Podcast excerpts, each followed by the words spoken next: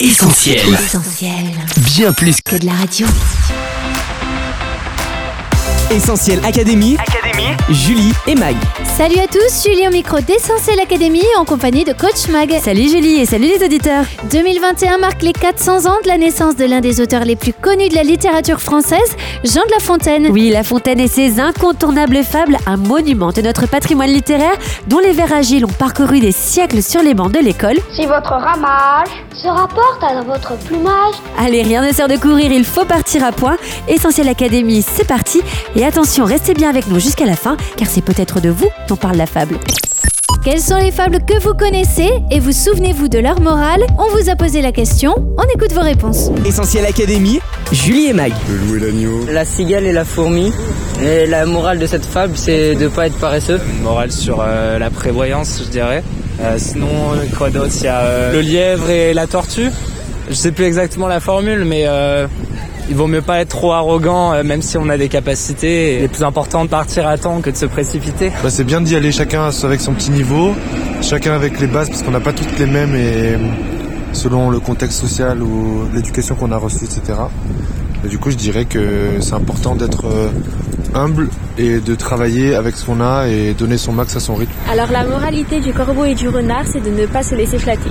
L'humilité et pas faire confiance aux inconnus aussi parce que quelqu'un qui nous flatte euh, venu de nulle part, euh, qui nous dit des belles choses, euh, faut pas forcément croire tout ce qu'il dit parce qu'on peut se faire facilement manipuler. Il y a la grenouille euh, qui voulait se faire plus grosse que le bœuf. euh, ça, on voit bien la morale quand même, euh, qui est l'envie, euh, la vanité. Et puis euh, ne pas gonfler son ego euh, et être humble, etc. Merci à tous pour vos réponses. Coach, on l'a entendu dans le micro-trottoir, tout le monde connaît Jean de La Fontaine et ses fables, un genre qu'on lui attribue souvent à tort. Effectivement, Julie, les fables existaient bien avant Jean de La Fontaine. Le fabuliste français a trouvé l'inspiration dans des sources très variées, à commencer par les écrits d'Ésope, le plus grand fabuliste de l'Antiquité. Considéré comme le père de la fable, l'écrivain grec en aurait écrit pas moins de 358, mettant en scène des animaux. Si aujourd'hui on attribue le loup et l'agneau ou encore le corbeau et le renard à Jean de La Fontaine, il faut savoir que ces fables très anciennes existaient déjà, un peu différemment bien sûr, chez Ésope. Et puis dans une préface, Jean de La Fontaine reconnaît aussi s'être inspiré de Pilpé, un moraliste indien du 3e siècle avant notre ère, et de son recueil de fables, le Panchatantra. De tradition orale, la fable est sans doute l'un des plus vieux genres littéraires au monde, et si vous pensiez que la cigale et la fourmi étaient une création originale de Monsieur de La Fontaine, sachez que depuis l'Antiquité, on en dénombre plus de 250 versions. Phèdre, Horace, Tite-Live, les auteurs latins ont eux aussi marqué le genre. C'est par exemple à Horace que l'on doit une remarquable adaptation du rat de ville et du rat des champs. Et puis à l'époque médiévale, la thématique de la fable continue avec le célèbre roman de renard. Si vous trouvez des points communs entre ce récit animalier et la fable du loup et le renard, c'est normal, là encore, Jean de La Fontaine y a puisé son inspiration. Essentiel Académie. Julie et Mag. Le corbeau et le renard, le lièvre et la tortue, le lion et le rat. Encore aujourd'hui, tout le monde connaît quelques-unes des fables de La Fontaine.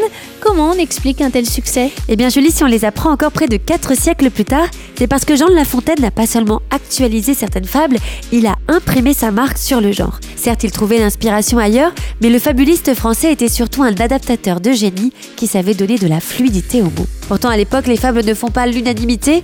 Madame de Sévigné émet de fortes réserves, tout comme Rousseau qui met en doute la pertinence de la lecture des fables dans l'éducation des enfants. Malgré ces quelques critiques, le premier recueil de 124 fables rencontre un succès colossal dès sa publication. Il sera très rapidement traduit à travers l'Europe et servira à son tour d'inspiration, par exemple à l'espagnol Samaniego et ses fables littéraires fin 18e. Un peu plus tard, Victor Hugo se réapproprie le genre dans Fables ou Histoire, un court texte inspiré du loup devenu berger, satire grinçante de Napoléon III présenté comme un singe déguisé en tigre. Et puis au-delà de la popularisation de ce genre littéraire, les récits animaliers vont entrer dans l'imaginaire collectif grâce à un allié inattendu, la politique. Sous la Troisième République, le pouvoir va se servir des fables pour uniformiser le paysage linguistique hexagonal. Et oui, à l'époque, la majorité des écoliers s'exprimaient encore dans leur langue régionale. Aujourd'hui, les fables de La Fontaine font toujours partie des programmes scolaires, de l'école primaire à l'université, et donnent chaque année du fil à retordre à des milliers d'élèves pour motiver la nouvelle génération à méditer sur le sens et les messages cachés derrière ces petites histoires d'animaux. On peut désormais les chanter avec Olivia Ruiz, un bœuf est plus puissant que toi.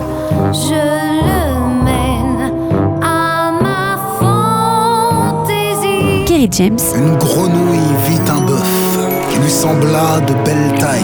Ou encore les jeunes talents de The Voice Kids. Rien ne sert de courir, il faut partir à point. Qui revisite l'œuvre classique sur des sonorités pop urbaines. La cigale ayant chanté tout l'été, tout l'été, se trouve à fort dépourvu quand la bise fut venue. Mag, tu viens d'en parler, les plus jeunes étudient encore les fables de La Fontaine à l'école, mais elles s'adressent à un public plus large, non? En effet, Julie, à la base, en 1668, le célèbre fabuliste dédica son premier recueil au jeune dauphin, le fils de Louis XIV. Fourmis, cigales, renards, lapins, tortues, corbeaux, lions, agneaux, perdrix, araignées, grâce aux aventures de son formidable bestiaire et aussi aux illustrations du peintre François Chauveau, graveur du roi, La Fontaine réussit parfaitement à captiver les plus petits. Et les fables n'en sont pas moins lues par un public mondain et lettré, car avec poésie et humour, Jean de La Fontaine aborde des sujets très sérieux et ses fables offrent une vision du monde pour le moins cynique et cruelle. Pensez à l'agneau dévoré par le loup, à la grenouille qui éclate sous les yeux du bœuf indifférent, ou encore à la cigale moquée par la fourmi et condamnée à mort par son imprévoyance. En fin de compte, les fables de La Fontaine n'ont de la simplicité que l'apparence, par la richesse de leur sens, mais aussi par la complexité de la langue, de la grammaire et du lexique. Elles offrent différents niveaux de lecture qui font couler beaucoup d'encre, même chez les spécialistes. Allégorie, analogie, métaphore, double registre ou parabole, grâce à l'utilisation de ces figures de style et à la personnification des animaux, les fables de La Fontaine flirtent souvent avec l'ambiguïté, l'impertinence et l'irrévérence dans un jeu de dissimulation et de dévoilement subtil et raffiné. Essentiel Académie, Julie et Mag. Et pour cause, si les fables sont ambiguës, ce n'est pas sans raison, il en va de la survie de La Fontaine. Oui, Julie, sous le règne de Louis XIV, il n'est pas de bon ton de parler haut et d'exprimer son opposition ou sa marginalité. La censure, voire la prison, guette les imprudents. Dans ce contexte, La Fontaine choisit de mettre en scène des animaux plutôt que des hommes, tandis que certains sont de simples figurants comme le milan, la souris, l'huître. D'autres semblent jouer un rôle plus important et deviennent des acteurs à part entière. C'est toute une société animale qui s'organise avec ses forts et ses faibles, ses prédateurs et ses victimes. Il y a bien sûr le renard, le courtisan rusé et conscient des dangers de la cour, le loup, alias l'arriviste, prêt à écraser les autres pour se rapprocher du monarque. Les ours et les tigres reflètent quant à eux les puissants. Le léopard, le seigneur arrogant et orgueilleux, tandis que le singe est l'habile courtisan. Ainsi, en attribuant des caractéristiques humaines aux animaux, La Fontaine fait de ses fables un miroir de nos sociétés humaines. Le détour par l'animal lui permet de mettre en lumière les vices des hommes, tels que l'arbitraire, le mépris de la faiblesse, la ruse.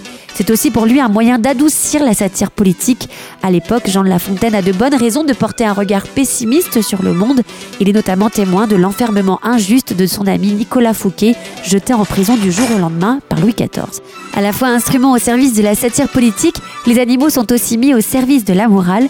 En les choisissant, Jean de La Fontaine montre la loi de l'instinct. Les petits poissons sont mangés parce que c'est leur sort, tout comme l'araignée face à l'hirondelle et la souris face au chat. Si les animaux ne s'embarrassent pas de morale, ce qui est excusable chez un fauve l'est-il pour autant chez un monarque? Mag, les fables sont tellement connues que certains de leurs vers sont devenus des proverbes populaires. Exactement Julie, rien ne sert de courir, il faut partir à point, la raison du plus fort est toujours la meilleure, ou encore il ne faut pas vendre la peau de l'ours avant de l'avoir tué, en sont de bons exemples. D'autres proverbes, peut-être moins connus, parlent eux aussi d'animaux et ont pour but de nous questionner, de nous faire entrer en nous-mêmes, on les trouve dans la Bible. La Bible, un livre que certains considèrent parfois comme une immense fable, comprenez par là un récit inventé de toutes pièces, arrangé au rayon mythes, contes et légendes. Et pourtant, quand on prend le temps de lire ce livre qui a traversé les siècles, on se rend compte qu'il ne s'agit pas d'un simple objet de littérature, mais d'un livre vivant qui s'adresse à nous intimement, personnellement. Non pas le miroir de la société, comme les fables de La Fontaine, mais le miroir de notre âme. Alors si porter un regard lucide sur vous-même ne vous fait pas peur, tournez les pages de la Bible, lisez, méditez et laissez-vous enseigner, pourquoi pas, par ces quatre petits mais très sages animaux du livre des Proverbes. Le daman d'abord, petit mammifère sans force et sans défense, mais qui sait intelligemment trouver refuge dans les rochers pour se protéger des prédateurs de la vie. À travers lui, la Bible nous invite à prendre conscience de notre propre fragilité et de la nécessité de trouver humblement un refuge solide et sûr, car oui, Dieu est un refuge solide, un secours qui ne manque jamais dans la détresse. Sagesse dans la protection, mais aussi sagesse dans l'organisation, comme nous l'enseignent les sauterelles. Conscientes que seules et isolées elles sont des proies faciles, elles s'organisent et sortent toutes par division, dit la Bible. Quand on voit encore aujourd'hui les ravages considérables qu'un essaim de sauterelles peut provoquer, on peut tirer leçon des capacités d'organisation et d'ordre de ces petits insectes. Comme on dit, l'union fait la force. Tout aussi fragile et insignifiant, le lézard, que l'on peut attraper à la main, et pourtant il se faufile partout et se retrouve dans le palais des rois. Humilité et audace sont les qualités de ce petit reptile qui nous parle de la foi en Dieu, cette foi qui nous permet d'accéder à son trône pour obtenir sa grâce. Enfin, la fourmi, sans force elle aussi, mais qui, dit la Bible, prépare en été sa nourriture, éloge de la prévoyance matérielle, un peu comme dans la fable de La Fontaine, mais surtout d'une autre préparation encore plus importante, celle de l'éternité.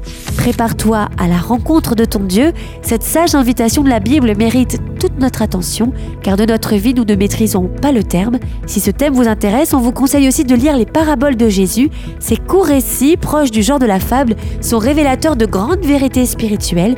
Je vous recommande particulièrement celle des dix jeunes filles ou celle de la maison construite sur le sable et sur le roc, Matthieu 7 et Matthieu 25 pour ceux qui veulent chercher dans la Bible. Pour conclure, De te fabula narratur, c'est de toi dont parle la fable, écrivait le poète latin Horace. Alors nous, on vous souhaite de pouvoir vous retrouver dans ces quatre petits mais très sages animaux, le daman, la sauterelle, le lézard et la fourmi. Essentiel Académie, Julie et Mag. Merci coach pour tous ces conseils. Pour résumer, les fables c'est 1. L'un des plus vieux genres littéraires au monde. 2. Des recueils qu'on associera pour toujours à l'indétrônable Jean de La Fontaine. 3. Des récits faussement naïfs qui ne s'adressent pas qu'aux enfants. 4. Un fabuleux bestiaire qui reflète la société d'hier et d'aujourd'hui. Enfin 5. Un genre que l'on retrouve aussi dans la Bible à travers ses proverbes imagés mais aussi des paraboles de Jésus. Ce livre unique nous révèle les clés de la véritable sagesse et de la vie éternelle. En toute chose, il faut considérer la fin. C'est ainsi que se termine la fable du renard et du bouc et que se conclut aussi notre émission. Pour la réécouter en podcast ou la partager, rendez-vous comme d'habitude d'ici quelques minutes sur essentielradio.com, Spotify, Deezer ou notre appli mobile. Merci à tous de nous avoir suivis. On se quitte pour mieux se retrouver sur les réseaux sociaux Facebook, Twitter, Instagram et YouTube. Quant à nous, Mag, on se retrouve la semaine prochaine pour une nouvelle édition d'Essentiel Académie. Yes, Julie, à la semaine prochaine tout le monde. Prenez soin de vous. Salut Bye bye On retrouve, tous nos programmes sur essentielradio.com.